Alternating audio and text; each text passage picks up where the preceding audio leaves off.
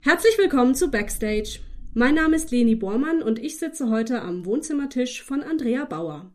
Andrea hat Laute und Blockflöte an der Würzburger Musikhochschule studiert sowie am Institut für Alte Musik in Trossingen. Als Lautenistin tritt sie europaweit in Konzerten und Opernproduktionen auf, spielt in verschiedenen Kammermusikensembles und ist bei zahlreichen Rundfunk- und CD-Aufnahmen zu hören. Außerdem hat sie eine Vorliebe dafür, Sparten zu verbinden. Sie tritt zum Beispiel zusammen mit dem Schriftsteller Michael Bauer und mit der Schauspielerin Hedda Brockmeier auf. Hallo Andrea. Hallo Leni. So eindrucksvoll dein Lebenslauf klingt und jetzt, wo ich das auch gerade noch mal so aufgezählt habe, es gab ein Wort, da musste ich schmunzeln, nämlich Blockflötendiplom, weil weil ich da so ein bisschen ans Jodeldiplom denken musste.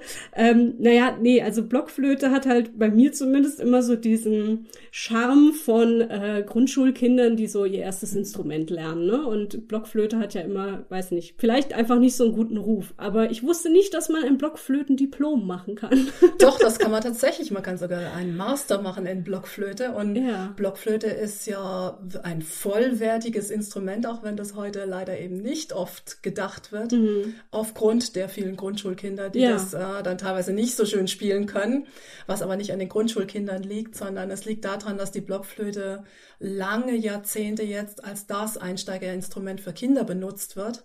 Man kriegt schnell einen Ton raus, man kann es relativ schnell lernen, aber wenn man in die Tiefe schaut, dann merkt man, dass das Instrument gar nicht so leicht zu erlernen ist. Man muss den mhm. Atem sehr fein dosieren, man braucht eine sehr gute Feinmotorik, um diese kleinen Löcher zuzumachen und je nach Kind und Alter ist das ganz schön schwer für die. Ja. Und wenn das Instrument dann eigentlich nur benutzt wird, um gleichzeitig Rhythmus und Noten zu lernen, dann geht es leider auf Kosten der Qualität des ja. Instrumentes und auch seines Rufes. Und das ist sehr, ja. sehr schade, denn die Blockflöte ist ein fantastisches Instrument. Es wurde sehr, sehr viel schöne Literatur für sie geschrieben, sowohl in historischer Zeit als auch jetzt wieder in der Moderne. Und es gibt da tolle Spieler und tolle Ensembles. Also mhm. insofern nee, Blockflöte ja, kann man richtig studieren Ruf, und das sie, lohnt ja. sich auch. Gut, schön. Ja. Du bist 69 in Neustadt an der Weinstraße geboren, also hier. Ja. und du lebst ja auch heute noch hier. Kommst du aus einer musikalischen Familie? Also es sind Musikliebhaber und ich glaube, mein Vater, der hätte auch, wenn er ähm, in den Nachkriegsjahren das Geld oder die Möglichkeiten gehabt hätte, ein Instrument zu lernen, hätte da auch einiges erreichen können. Aber wie gesagt, er hatte die Möglichkeiten nicht. Aber sowohl meine Mutter als auch mein Vater und auch schon von den Großeltern her, die mochten auch immer klassische Musik und haben mich da auch rangeführt. Und insofern kam die Liebe zur Musik mhm. schon über Eltern und Großeltern, aber das Tun, das äh, war dann irgendwie in mir selber drin. Ja, also deine Eltern waren nicht Musiker oder nee, sind Musiker. Genau. Mhm, genau, okay. Hast du denn dann schon als Kind Musikinstrumente gespielt? Ja, ich habe mit der Blockflöte angefangen. Oh. ja. Und ähm, habe dann irgendwann, weil ein Nachbar von meiner Großtante, der sang immer zur Gitarre und das fand ich sehr schön äh, habe ich mich für Gitarre interessiert und bekam von ihr dann meine erste geschenkt und das war dann mein zweites Instrument. Mhm. Und irgendwann sagte meine Blockflötenlehrerin, vielleicht willst du ja Musik studieren, lern oh. doch mal noch Klavier, das braucht man dann. ja, dann habe ich noch Klavier gelernt und dachte erstmal, naja, was denkt die da, Musik studieren? Also das ist ja gar nicht so in meiner Vorstellung. Aber es war dann tatsächlich so, dass ich immer mehr Musik gemacht habe und irgendwann auch noch ein bisschen Kirchenorgel gelernt habe im kirchenmusikalischen Seminar. Mhm. Und insofern war auf einmal der Weg klar. Ja. Also es gab keine Alternativen, die ich mir vorstellen konnte. Mhm. Aber du warst am Anfang skeptisch, hast du jetzt gerade gemeint. Also erst konntest du es dir gar nicht vorstellen. Warum? Ja, ich glaube äh, eben, weil von meinen Eltern, Großeltern her da überhaupt kein Hintergrund war. Ja.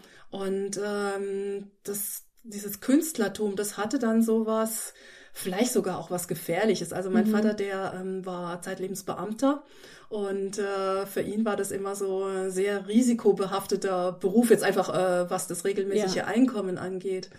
Und ich glaube, das hatte ich so ein bisschen aufgesogen und ähm, ja, deswegen konnte ich mir das zuerst nicht vorstellen, dass ich mir das vielleicht auch zusteht oder ich mir das erlauben könnte. Ja, ja.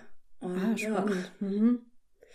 Du bist dann an die Würzburger Musikhochschule und hast Laute und Blockflöte studiert. Und warum jetzt speziell diese Instrumente? Also Blockflöte haben wir jetzt schon ein paar Mal gesagt, genau. warum dich das fasziniert. Was ist mit der Laute? Ja, also bei allem, was ich ähm, dann noch vorm Studium gelernt habe, da war einfach die Blockflöte das Instrument, wo ich das ähm, größte Fundament hatte, auch die größte technische Fertigkeit, aufgrund der Länge, die ich gespielt habe und auch der Lehrer, die ich hatte. Und äh, mit Gitarre oder Klavier war es dann so, dass, also Klavier war nie meine Leidenschaft, ich mochte es, aber ich mhm. hätte es nicht studieren wollen. Und bei Gitarre kam ich leider zu spät zu einem richtig guten Lehrer. Da mhm. hätte der Stand der Dinge nicht gereicht, um ähm, Gitarre zu studieren. Und gleichzeitig war es so, dass mich bei allen Instrumenten immer die frühe, die alte Musik äh, fasziniert hat. Und insofern war Blockflöte natürlich da prädestiniert, ja. denn äh, das wurde natürlich in den von Mittelalter bis Barock in den Epochen sehr stark eingesetzt. Und äh, ja, dann habe ich eben mich entschieden, mit Blockflöte Aufnahmeprüfung zu machen und habe das an verschiedenen Hochschulen ähm, absolviert, die Aufnahmeprüfung. Mhm. Und in Würzburg bekam ich dann einen Platz.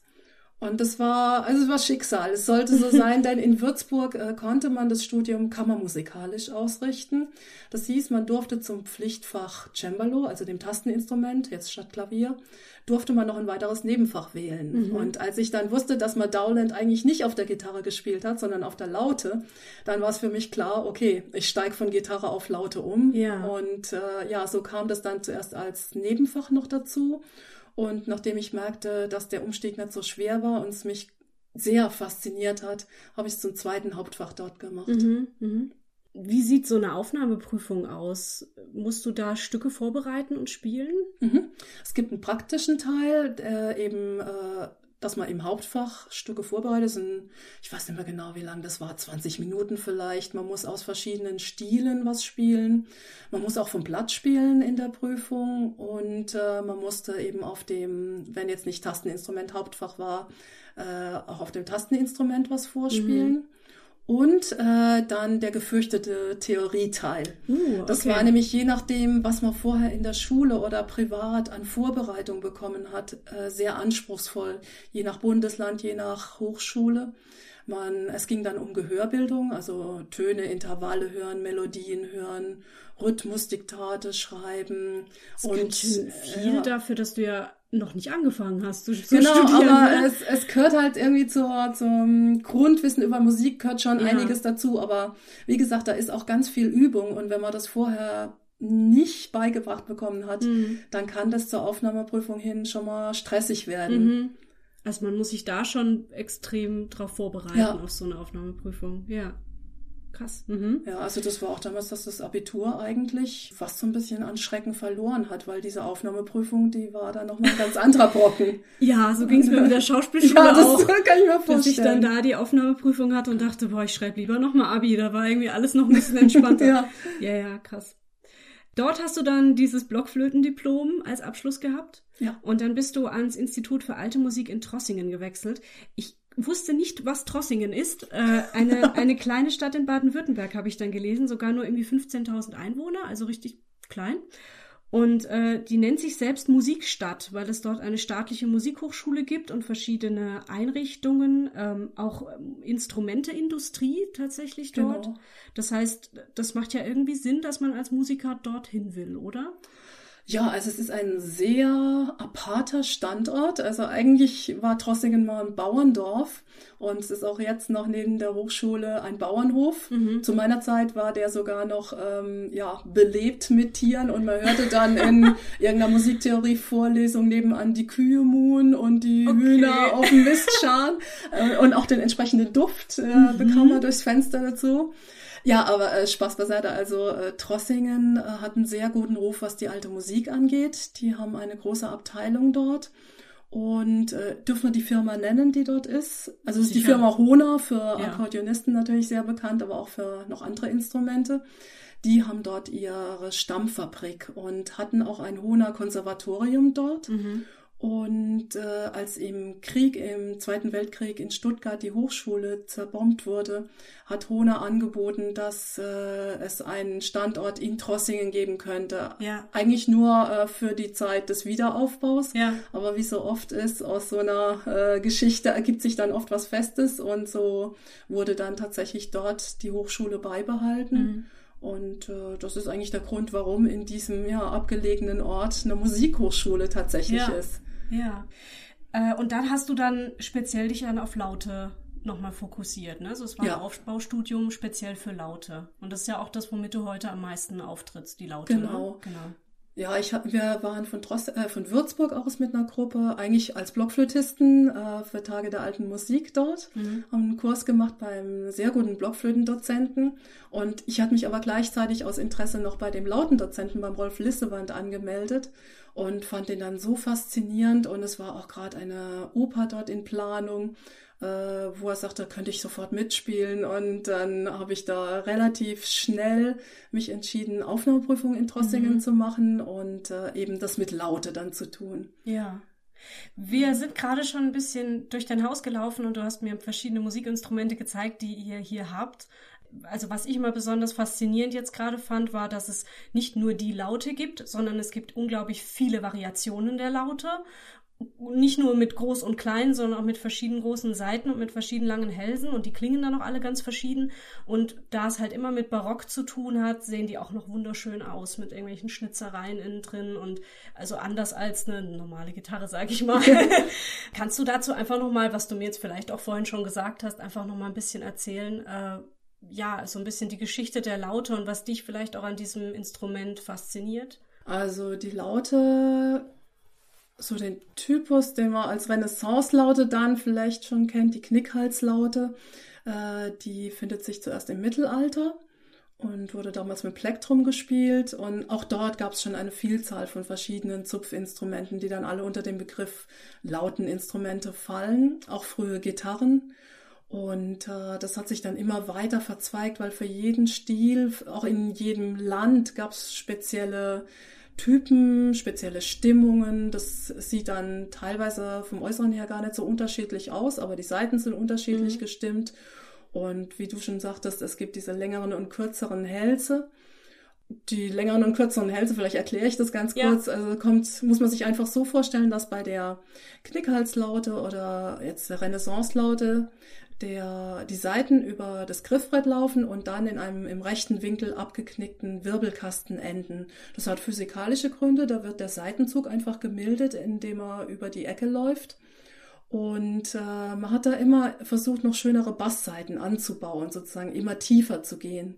Und irgendwann musste die Seite so dick sein, dass sie dann nicht mehr gut klang. Die Seiten waren damals hauptsächlich aus äh, Darmmaterial von Lämmern oder Kühen, manchmal auch in Italien, wo es zu viele streunende Katzen gab, aus Katzen. Oh, okay. Aber ja, auf jeden Fall Darm und ähm, das ist äh, ein sehr schöner warmer Klang, aber wenn die Seite sehr dick wird, dann wird sie auch ein bisschen stumpf im Klang, sie, sie mhm. schwingt nicht mehr so gut. Und dann hat man bei den kurzen Lauten hat man immer noch eine hohe Seite dazugegeben, die wird gleichzeitig gegriffen und angeschlagen und das macht dann noch einen brillanteren Klanganteil zu diesem tiefen, leicht stumpfen Klang. Mhm. Irgendwann kam jemand auf die Idee, als man noch tiefere Seiten draufspannen wollte, man könnte ja auch noch einen zweiten verlängerten Hals an das Instrument anbauen, auf dem dann lange dünne Seiten befestigt sind, die äh, physikalisch die gleiche Masse haben, also auch diese, denselben tiefen Ton erzeugen können, aber aufgrund ihrer äh, dünnen Stärke viel länger nachklingen, viel schöner schwingen. Und das ist dann so das Prinzip wie bei der Harfe. Es ist wie eine Tonleiter gestimmt. Ich muss diesen Bereich also nur zupfen. Ich kann ihn nicht mehr greifen, weil da kein Griffbrett äh, unter diesen Seiten läuft. Und ich muss einfach vorher entscheiden, was brauche ich für Halbtöne, in welcher mhm. Tonart befinde ich mich. Und dann habe ich da ein Register, was eigentlich in den Bereich vom Kontrabass reingeht, an mhm. Tiefe. Und das ist nochmal zu dem Akkordspiel, was natürlich über dem normalen Griffbrett stattfindet, nochmal ein ganz tiefer Bassbereich, mit dem ich, den ich ab und zu hinzugebe. Ja. Wir haben es jetzt schon ein paar Mal gesagt, alte Musik. Was umfasst denn alte Musik? Wenn ich jetzt Wikipedia frage, dann steht da die Musik des Mittelalters, der Renaissance und des Barock. Was würdest du denn sagen, ist alte Musik? ja, das war mal so. Also grundsätzlich äh, mit dem Begriff alter Musik, da steht eine ganze Philosophie dahinter. Und zwar äh, die Idee zu versuchen, die Musik, in, die in früheren Epochen komponiert wurde, äh, so wiederzugeben, wie es damals wahrscheinlich passiert ist. Mhm. Das heißt zum einen, dass ich natürlich versuche, die Instrumente zu bauen, zu spielen, wie sie damals aussahen dass ich mich damit beschäftige, wie hat man die Musik damals gespielt, dass ich Traktate lese. Manches kann man auch aus Ikonografie, aus Bildern her erschließen. Äh, wie, wie hält jetzt zum Beispiel jemand ein bestimmtes Instrument? Ja. Kann man davon wieder Rückschlüsse, Rückschlüsse ziehen auf Techniken? Mhm. Und äh, es, also es geht darum, um diese lebendige Wiedergabe der Musik. Ja. Also das, das kann dann natürlich auch irgendwann dogmatisch werden, aber ähm, als Ausgangsposition ist es sehr faszinierend. Und das hat jetzt auch damit zu tun, dass ähm, man eine Zeit lang in der Musikgeschichte gedacht hat, das, was gerade aktuell ist, ist das Ultimum, das ist das Beste. Ja. Und äh, alle Musik wird so gespielt, wie man es jetzt gerade macht. Wenn man aber in der Romantik, wo es sehr große Linien gab, sehr oft auch getragene, lange Töne.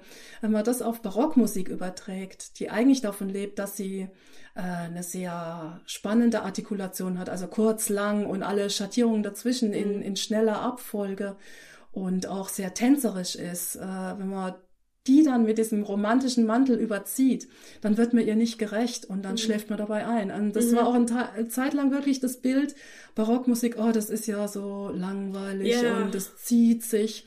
Und dann haben irgendwann Leute angefangen, sich eben unter dem Aspekt, wie hat man es vielleicht wirklich gespielt, wie war die Sprache damals, äh, mit dieser Musik auseinanderzusetzen. Und auf einmal kam da ein ganz frisches, neues Bild von dieser Epoche zutage.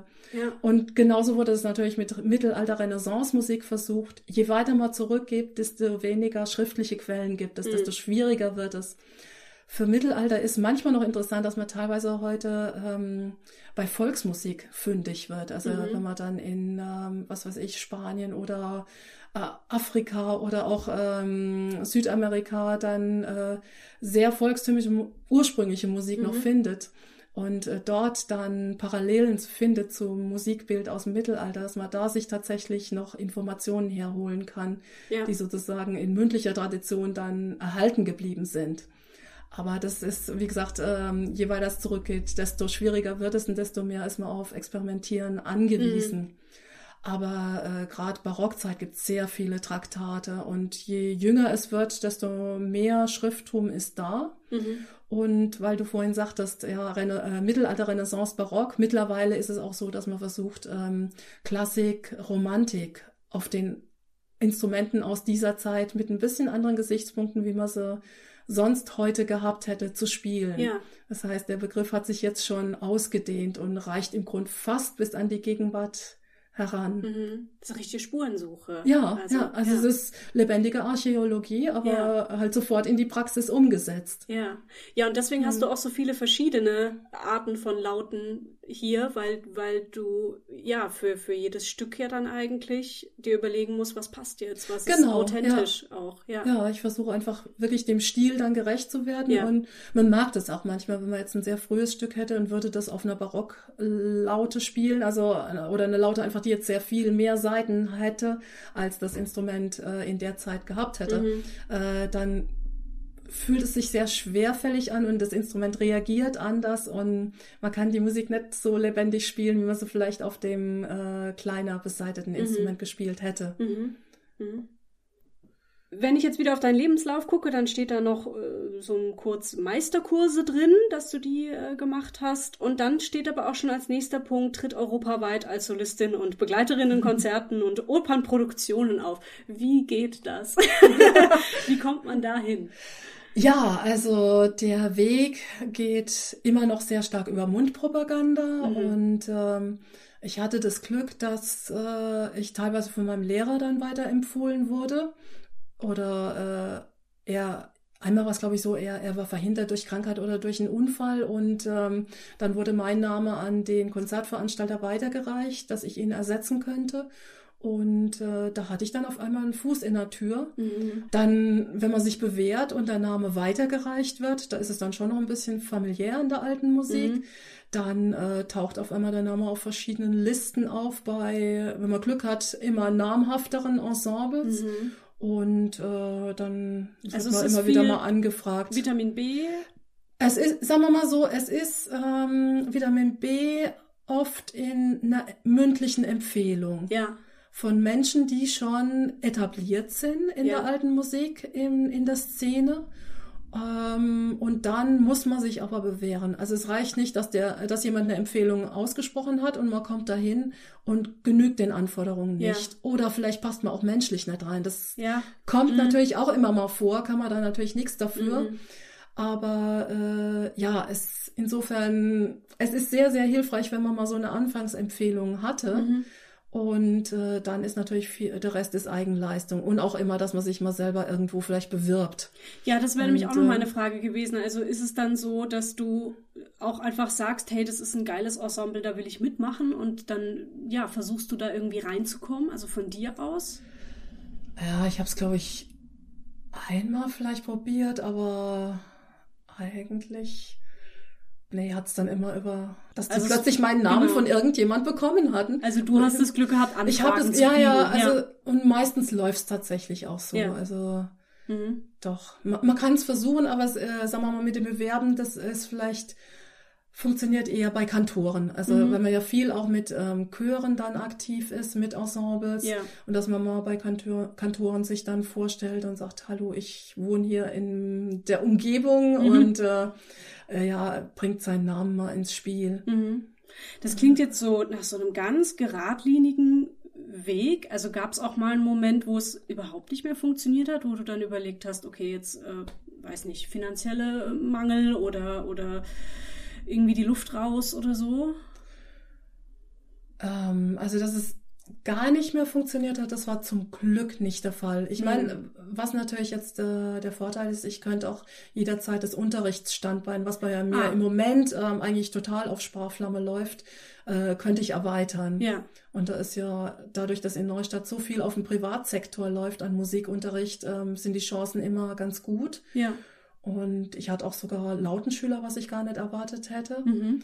Äh, in Neustadt? In Neustadt. Also äh, die kamen von weiter her, also ja. auch Erwachsene. Mhm. Und äh, aber es gibt welche mhm. und ähm, das heißt, äh, das wäre dann immer noch die Alternative, wo man zuerst mal ansetzen könnte, dass man ja. den finanziellen Ausgleich übers Unterrichten schafft. Nur wenn es dann wieder mit den Konzerten klappt, ist es teilweise schwierig, das unter einen Hut zu ja. bringen, weil man dann doch viel unterwegs ist. Ja. Aber ähm, klar, es gab schon mal so Phasen, wenn man dann in den Kalender schaut und sieht, dass übers Jahr verteilt dann noch viele Lehrstellen sind. Mhm. Klar, dann macht man sich schon ein bisschen Sorgen. Mhm. Aber bisher ist es aufs Ganze besehen dann doch immer noch so sich ausgegangen, mhm. dass es gereicht hat und was natürlich immer fantastisch ist und was jetzt in letzter Zeit wieder verstärkt war, sind Opernproduktionen. Mhm. Also, dass die Opernhäuser ihre Barock- und Frühbarock-Opern entdeckt haben. Also Monteverdi, Händel ist ja. dann natürlich sind die zwei großen Namen. Und äh, die machen das dann meistens mit dem Orchester vom Haus, holen sich eventuell einen Gastdirigenten, der eben mit dieser alten Musiksprache vertraut ist mhm. und auch den modernen Spielern dann das ähm, versucht zu vermitteln. Aber sie haben natürlich keine Laute im modernen Orchester. Mhm. Und das ist dann die Chance von uns freiberuflichen Lauten, die da rumschwirren, dass wir engagiert werden. Mhm. Und das sind dann immer sehr, sehr viele Proben und eine Spielzeit lang Aufführungen. Ja. Und das ist wirklich ein finanzielles Polster, was dann auch teilweise schon mal auf Vorrat reicht. Ja. Kannst du so ein paar Beispiele nennen, wo du schon überall warst und noch sein wirst? Oh, also ähm, so generell ist es hauptsächlich der deutsche Raum ja. und ab und zu eben europäische Ausflüge. Das weiteste war mal dann ähm, Mexiko. Mhm. Also jetzt nicht mehr das Europa natürlich. Europa, genau, über den Teich. Und ähm, ja, so mit den Opernhäusern, das äh, war tatsächlich Nürnberg, Mönchengladbach, Krefeld, jetzt war wieder Stuttgart, Mannheim, Düsseldorf. Also Saarbrücken, ja, war eine sehr mhm. schöne Zeit, wo die mal aktiver waren mit den Barockopern. Mhm. Meine Güte, ja, super. Ja, und, aber es sind auch teilweise ganz, ganz kleine Orte und das ist auch das Faszinierende an dem Beruf. Mhm. Man lernt äh, Plätze, Säle, Kirchen, Schlösser kennen, mhm. wo man sonst vielleicht gar nicht reinkäme, auch teilweise dann hinter die Kulissen gucken kann. Mhm. Und das, das finde ich sehr spannend daran. Ja. Aber du bist nie aus Neustadt, na doch, ja, du bist zum Studieren aus Neustadt rausgekommen, aber jetzt mhm. bist du ja auch wieder hier. Ähm, Gefällt es dir einfach hier am das besten? Gefällt mir sehr, ja. ja. Also ich war dadurch, dass ich halt Blockflöte und Laute studiert habe, ähm, doch zehn, elf Jahre weg. Ja. Und äh, habe zwar immer den Kontakt gehalten, aber da war ich wirklich woanders und mhm. was auch gut war. Also mhm. auch für, für mich meine Entwicklung, äh, Entwicklung äh, Selbstfindung.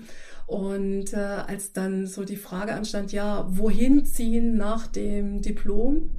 Und dann stand plötzlich das Haus meiner Großmutter, in dem wir uns jetzt gerade befinden, ja. leer. Und äh, ja, es tauchte so ein bisschen die Frage auf, auch von meinen Eltern, ob ich da reinziehen möchte. Ja. Und das ist natürlich ein Wahnsinnsgeschenk, mhm. quasi in dann, ja, was jetzt auch mein eigenes Haus mhm. ist, äh, da reinzuziehen. Also erstmal von, vom finanziellen her mhm. und äh, von den Möglichkeiten. Die Gegend ist natürlich fantastisch. Und zum anderen war es auch so, dass sich Neustadt verändert hatte. Also nicht nur ich hatte mich in der Zeit verändert, sondern auch die Stadt. Und es war hier ganz viel gewachsen, was, äh, was es sehr bereichert hat.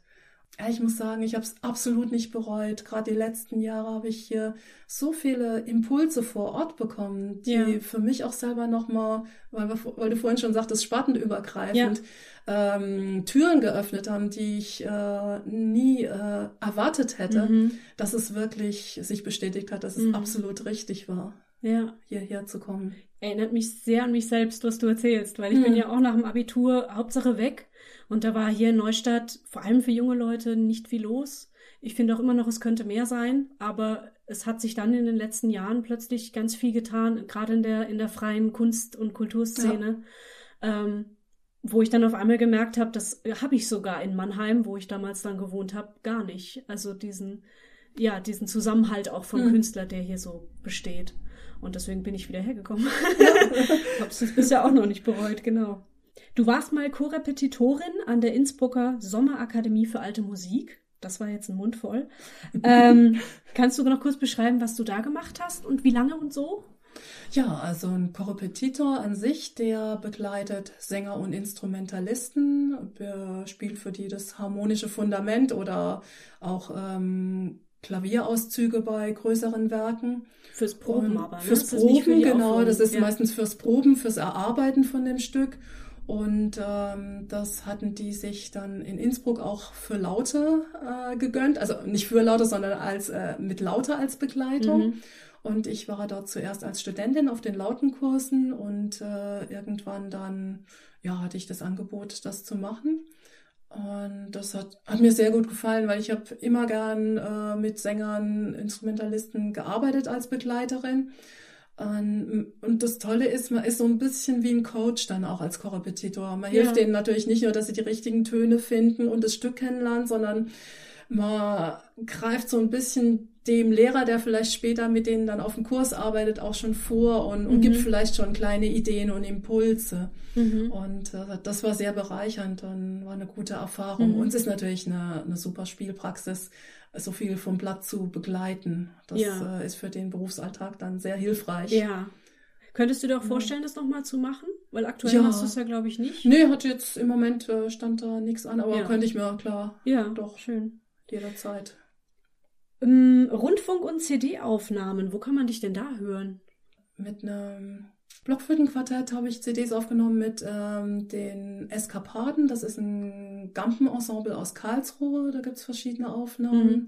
Dann natürlich mit dem Ensemble von meiner Frau, von Jennifer Harris, äh, Chameleon, mhm. äh, haben wir einiges gemacht. Und ja, die Rundfunkaufnahmen, das waren dann entweder Mitschnitte bei Festivals oder auch, äh, wo der Rundfunk sozusagen die CD-Produktion ah, ja. mitgetragen hat. Ja. Soll ich da, kann ich da irgendwas verlinken? Kann man da irgendwas käuflich erwerben? Ja, also da das aktuellste wären eigentlich tatsächlich mit Ensemble Chameleon, ja. die CDs. Ähm, das habe ich auch schon entdeckt, ja, genau. Bassoon Abroad und Bassoon in Love. Ja. Und demnächst kommt dann noch eine Telemann-CD dazu. Mhm. Da bin ich immer mit im Continuo, also im Begleitapparat ja. dabei. Ja, dann schreibe ich das auf jeden Fall noch dazu. Ähm, ja, deine Vorliebe Sparten zu verbinden, genau. Also es gibt ja vor allem so zwei Projekte, sag ich jetzt mal, kannst mich auch korrigieren, für die man dich hier so in der Region vor allem kennt. Das ist immer zusammen mit dem Autor Michael Bauer und mit der Schauspielerin Hedda Brockmeier, die auch schon, wer fleißig zuhört, hier im äh, Podcast vorkam. ähm, vielleicht mal kurz erst mit Michael Bauer angefangen. Also das ist ja dann so eine Mischung aus Lesung und Musik, oder wie nennt ihr das? Genau, also mit Michael ist es tatsächlich ähm, Lesung mit Musik, mhm. wobei jetzt auch ähm, dieses herkömmliche ein Gedicht, Musik, ein Gedicht, Musik, ja. das mochte ich nie. Mhm. Äh, ich hatte immer so das Gefühl, ich möchte, äh, dass es sich gegenseitig unterstützt oder bereichert. Und, oder wenn jetzt eben die Literatur im Vordergrund steht, dass die Musik versucht, das noch zu verstärken, die mhm. Wirkung. Das heißt konkret, dass ich ähm, mir sehr bewusst äh, Stücke aussuche, vom Charakter her oder von der Stimmung, die dann äh, den Text äh, verstärken vielleicht teilweise auch ähm, gegen entgegenstehen, mhm. so dass es einen Kontrast ergibt. Oder ähm, was natürlich mit der Laute sehr gut funktioniert, ist, dass man auch mal Texte unterlegen kann, mhm. weil es eben klanglich so dezent sein kann, dass der Text trotzdem im Vordergrund steht und gehört wird und es dann einfach so wie bei Filmmusik eine Atmosphäre macht sozusagen. Ja. Also dass auch eher ähm, so ein großes Ganzes draus wird. Genau. Ne? Und nicht ja, so, ja. ja. wir haben hier Musik und da Texte, sondern das zusammen ergibt sich ja, dann etwas Neues. ja. Und äh, teilweise kommt dann eben auch der Faktor Improvisation ins Spiel. Das war jetzt bei Michael, dass er, er arbeitet ja mit verschiedensten Musikern, eben mhm. auch mit Blues und Jazz zusammen. Und äh, hat dann gesagt, ah, kannst du bei dem Gedicht vielleicht einfach so Effekte machen. Und äh, ja, das dachte ich mal, mm, ja, genau. Ähm, pam, pam. Ja, das ist ein großer Topf. Und äh, aber ähm, das ist wie bei so vielen Sachen. Man muss sich erstmal trauen und dann merkt man auch, was funktioniert oder was macht Spaß ja. und ähm, greift vielleicht erstmal auf Vertrautes zurück an Klangmaterial. Aber mittlerweile ähm, ja, traue ich mich da auch ein bisschen mehr und äh, habe auch Spaß dran, mhm. teilweise skurrilere Klänge zu erzeugen. Mhm.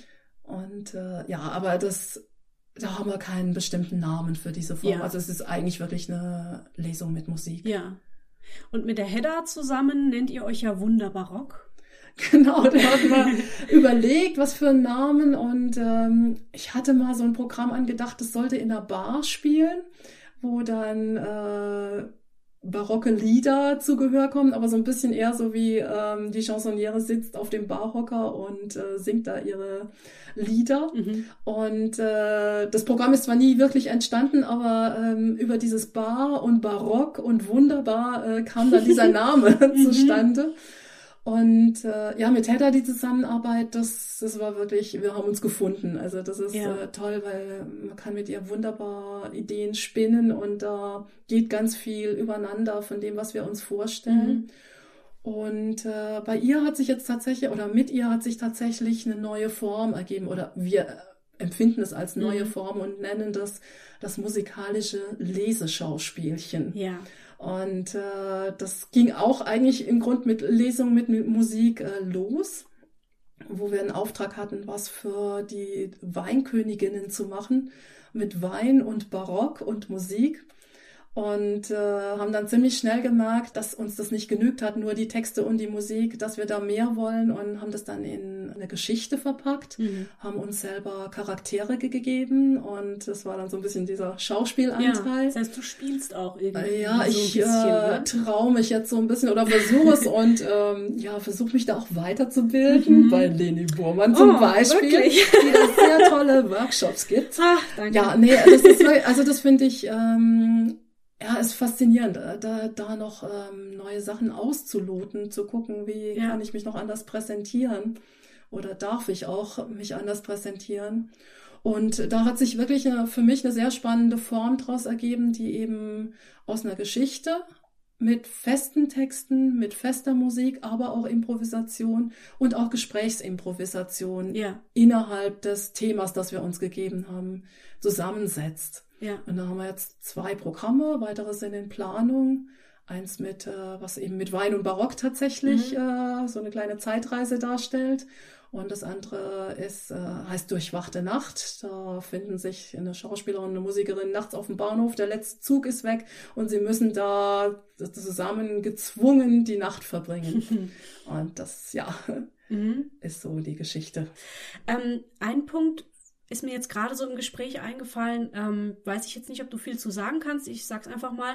Ich bin immer nicht ganz so nervös, wenn ich schauspielern muss vor einem Publikum mit mit einer Rolle, mit einem Text, so sage ich mhm. mal jetzt ganz platt, als wenn ich Musik machen muss vor einem Publikum, weil da ist man irgendwie ja doch viel mehr man selbst. Und wenn man kein Gefühl in das Ganze legt, dann hört man das ja auch irgendwie sofort. Das heißt, du musst auch in irgendeiner Form deine Gefühle da so rauslassen, ja. Gleichzeitig natürlich dann aber auch noch konzentriert sein auf das, was die Finger da so tun. Ähm, ich spiele kein Instrument in irgendeiner Form professionell. Bei weitem nicht. Ähm, ich habe immer ganz viel gesungen, aber auch beim Gesang fiel es mir immer auf, dass ich, wenn ich, wenn es nur ein kleiner Auftritt ist, ein Lied singen muss, weitaus nervöser bin, weil ich immer das Gefühl habe, das ist viel mehr Leni und viel mehr mein Wesen, als wenn ich mich da hinstelle und eine Rolle spiele. Empfindest du das auch so, jetzt wo du ja auch beides quasi so ein bisschen verbindest und mal schauspielst und dann wieder ein Stück spielst? Also bei mir war es so, dass ich lang gebraucht habe, dass ich mir zugestanden habe, dass ich das Recht habe, auf der Bühne zu sitzen und Musik zu machen, auch alleine. Aha. Es war leichter im Ensemble, ist es vielleicht immer noch, mhm. aber dieses Solistische, das vielleicht auch aufgrund dessen, was ich sagte, dass es vorher auch äh, durch die Vorgeschichte so mit meinen Eltern, dass ich immer dachte, ja, das, das kann gar nicht sein, da gibt's äh, keinen, der das schon gemacht hat in der Familie und darf ich das überhaupt? Mhm. Und äh, das hat mich lange beschäftigt. Und jetzt äh, ist es so, dass ich auch früh angefangen habe, in Konzerten zu erzählen, also was über die Stücke. Und durch dieses Erzählen, den Kontakt mit dem Publikum, das hat mir eigentlich geholfen. Ah, also insofern war ja. dieses Erzählen leicht und, und dann konnte ich auch mehr ähm, beim Spielen von mir geben, ja. weil ich gemerkt habe, es war jetzt schon mal ein Kontakt über die Sprache entstanden. Ja. Und äh, das mit dem Schauspielerischen, das ist natürlich im Moment so, dass es für mich eher der nervöse Anteil ist, mhm. weil es so ungewohnt ist mhm. noch. Und äh, ja, da neue Aspekte von mir zu zeigen. Ja. Also das ist eher so, wo ich dann das Gefühl habe, ich mache mich nackig. Ja. Und ähm, gleichzeitig natürlich auch äh, das Gefühl habe, ja, ich, ich gehe jetzt in eine Sparte, die ist nicht bei mir noch nicht professionell, aber ich traue mich, das trotzdem jetzt schon mal so auszuprobieren. Und ähm, habe aber gleichzeitig dann meine Profession mit der Musik mit dabei, an der ich mich festhalten kann. Mhm. Hat mir aber auch wiederum geholfen, jetzt äh, solistisch stärker da zu sein. Ja. Weil, weil früher war es so, die Gelegenheiten, solistisch zu spielen, sind relativ klein. Also ich habe mhm. zwar jetzt im Sommer ein Solokonzert hier in uh. Königsbach, können wir vielleicht auch noch auf die Liste nehmen. Definitiv. Ähm, aber sonst ist der Berufsalltag hauptsächlich begleiten, oft in einem größeren Ensemble. Und ähm, durch diese Arbeit jetzt mit Michael und auch mit Hedda bin ich natürlich auf einmal immer mit solistischen Stücken präsent. Ja. Und das hat doch ähm, auf einmal Routine gegeben mhm. und auch mehr Selbstbewusstsein in der Hinsicht. Mhm. Insofern. Also es bereichert ja, sich. Bereichert sich ja. und ja. Ähm, auch über das Instrument, was ja auch noch zwischen mir und dem Publikum ist, mhm. ähm, ist es auch was, was mir eigentlich hilft, da die Emotionen Gut, du weißt immer, wo du deine Hände hin tun musst. Genau, ja. ja. also als Sänger ist das, glaube ich, schon mal eine, noch ja. mal eine andere Geschichte. Ja. Ähm, ja, da arbeitest du ja auch noch viel ja. mehr mit dem Körper halt und mit, Muskelspannungen und was weiß ich, ja. Aber insofern, dadurch, dass es natürlich jetzt so meine Hauptbeschäftigung ist mit der Musik, ist es für mich ähm, weniger angsteinflößend. Ja. Also, ja. ja schön. Mhm. Äh, ja, wo, wo kann man dich da so in Kürze sehen? In Königsbach? Das ist in Königsbach im Atelier Fellner. Die, ich glaube, es ist die Nichte von dem Maler Fellner, von dem Verstorbenen. Die ähm, zieht dort eine Musikreihe auf. Und da bin ich am 3. August um mhm. 16 Uhr mit mhm. Laute pur sozusagen, also verschiedenen Lauteninstrumenten. Und also ein ganzer Abend mit dir? Äh, ja, also ist dann Nachmittag mit, ja. äh, aber volles Konzert, genau, Super, nur mit cool. mir, ja. Du hast da noch mehr aufgeschrieben, willst du das kurz erzählen? Ja, es ist noch äh, Matthäus Passion an Karfreitag in der Stiftskirche, mhm. dann was ist noch? Ja, äh, eine Händelproduktion Alcina, die läuft noch in Wiesbaden, mhm. jetzt am 20.04 wen es interessiert, weil ähm, man sieht ja oft sehr unsägliche Inszenierungen von Opern, aber eine sehr gute ist jetzt im Internet ähm, für sechs Monate zu sehen von der Düsseldorfer Produktion Xerxes von Händel. Ja. Das wurde dort aufgenommen und steht jetzt im Internet in voller Länge zum Anschauen, auch noch mit Hintergrundinformationen. Gegen Geld oder ist es? Ge nee, frei. Ah, einfach in der Mediathek. Genau, einfach oh, äh, unter Opera Vision, äh, Herkules nee, Quatsch, Herkules Xerxes, Opera Vision Xerxes. Oder Deutsche Oper am Rhein Düsseldorf, da findet man das auch. Und das werde ich auf jeden durfte Fall ich nämlich auch mitspielen ja. und ich finde, das ist eine sehr, sehr unterhaltsame, opulente Barockinszenierung. Also auch für jemanden, der vielleicht denkt, ah, Oper ist nicht so Ja, eins, nee, wäre echt gucken, eine Einsteigermöglichkeit. Ja. Vor allen Super. Dingen, ähm, was ja selten gemacht wird, es ist eine sehr, sehr gelungene deutsche Übersetzung. Und man, also das heißt, man versteht auch bei den vielen ja. Sprechgesängen zwischendrin, bei den Rezitativen alles und insofern ist es sehr nah dran. Super, cool. Was mich noch interessieren würde, ist, wie ähm, dein Alltag sich so gestaltet. Also äh, übst du den ganzen Tag Laute zu Hause, am besten noch mit deiner Frau zusammen, weil sie ist ja auch Musikerin. Ähm, oder ja, wie, wie sieht so ein Alltag von dir aus? Der ist immer unterschiedlich. Also manchmal wünscht man sich fast, man hätte so wie vor einen Stundenplan. Mhm. Dass man sagt, okay, ich stehe um, was weiß ich, sieben Uhr auf, mache ein bisschen Gymnastik oder gehe joggen, frühstücke, dann spiele ich eine Stunde Technik, dann mache ich das und das mhm. und das. Mhm. Aber äh, das funktioniert nicht. Also mhm. dadurch, dass man so viel unterwegs ist halt mit Projekten und das auch immer, äh, einmal ist es am Wochenende, einmal ist es unter der Woche, äh, ist der Ablauf dann schon mal so vorgegeben durch Wegsein. Mhm. Und zu Hause ist es dann oft ganz viel Improvisation. Was muss jetzt gerade im Haus noch gemacht werden? Putzen ist ja leider auch neben Beruf dann für jeden auch immer da. Ähm, aber klar, ich versuche natürlich ähm, wie ein Sportler meine Muskulatur auf dem Instrument ähm, fit zu halten. Ja. Das heißt, es ist natürlich vor Projekten, gerade auch vor Soloprogrammen, ist der Überaufwand intensiver.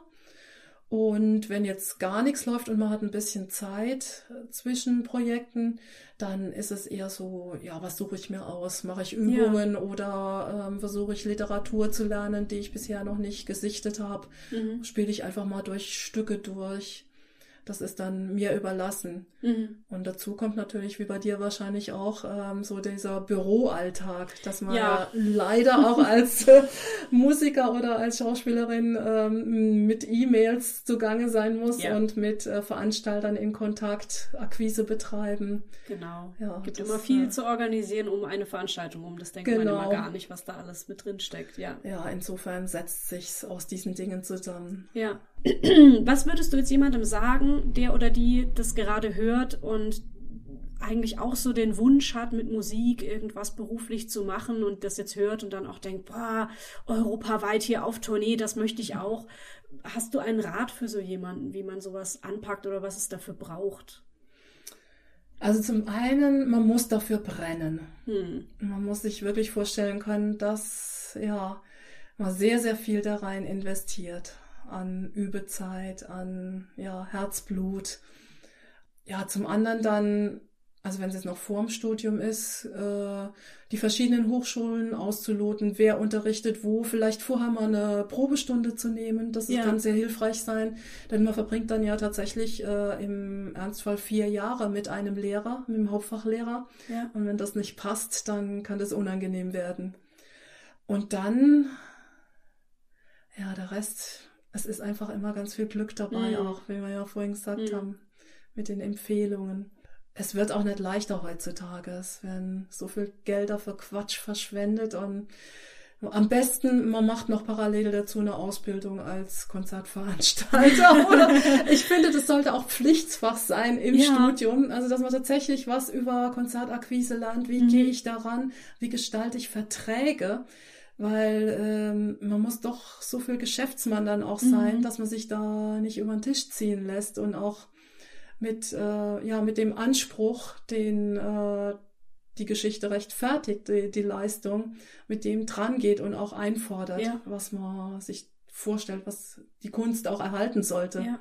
Das hat mir auf der Schauspielschule auch extrem gefehlt. Also man wird eigentlich nur dazu ausgebildet, zumindest war es auf meiner Schule so, später angestellt zu sein an einem Theater. Aber es gibt ja noch so viele Möglichkeiten als Künstler, sag ich jetzt einfach mal, Künstlerin, tätig zu sein. Und da zählt auch dazu, sich selbst vermarkten zu können. Oder ja, ja wie, wie schreibe ich ein, eine Firma an und solche mhm, Dinge, ja. Genau, ja. Und, und wie viel bin ich eigentlich wert? Wie viel kann ich verlangen für einen Workshop? Ja. Und äh, solche Dinge habe ich auch nicht gelernt, musste ich irgendwie selber dann rausfinden. Und da mhm. habe ich auch im Nachhinein gedacht, warum ist das kein Fach? Ja, warum bringt man mir das eigentlich nicht einfach bei in so einer Ausbildung? Ja.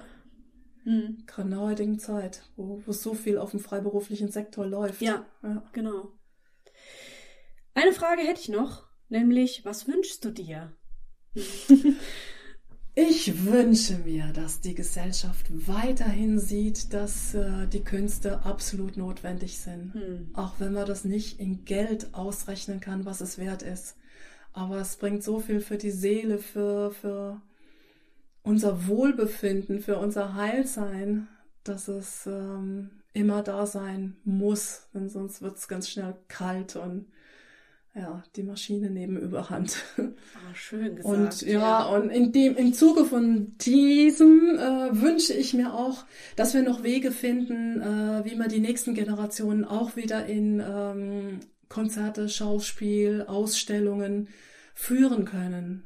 Also, dass das Interesse da bleibt. Ja. Und ich glaube, man muss da auch neue Wege gehen, also neue Konzertformen suchen ich überlege manchmal auch, äh, so, so, es ist vielleicht nicht so schön dann für die Musiker, so wie es früher im Barock war, in Opernaufführungen, wo die Leute ihr Essen mitgebracht haben oder zwischendrin Skat gespielt haben und dann wieder kamen, wenn ihre Lieblingssängerin gesungen hat. Mhm. Aber sie auch Emotionen gezeigt haben währenddessen, was ja. auf der Bühne lief.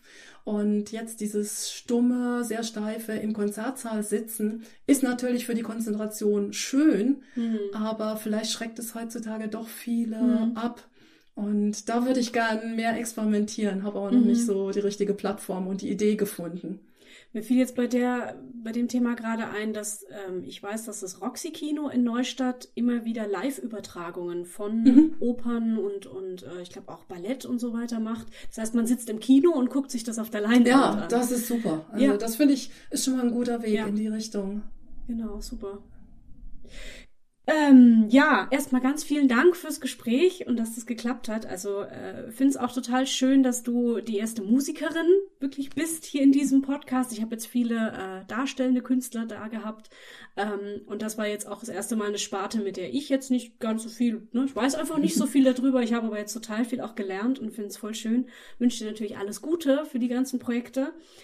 Ähm, vielen Dank euch fürs Zuhören. Ihr könnt Backstage auf iTunes und Spotify hören. Gerne abonnieren, da freue ich mich drüber. Ihr könnt seit neuestem jetzt auch die Folgen ähm, auf dem Blog downloaden. Da gibt's jetzt einen Download-Button im Player. Das heißt, auch da könnt ihr es offline hören. Ich stelle die Folgen außerdem auf YouTube und ihr könnt auch gerne mal in den sozialen Medien vorbeigucken. Facebook, Instagram, Twitter und so weiter. Schreibt mir gerne Kommentare, Fragen, Anregungen, gerne auch per E-Mail an backstagepodcast.gmx.de und dann hören wir uns hoffentlich bald zu einer neuen Folge mit einem neuen Gast wieder. Tschüss! Tschüss!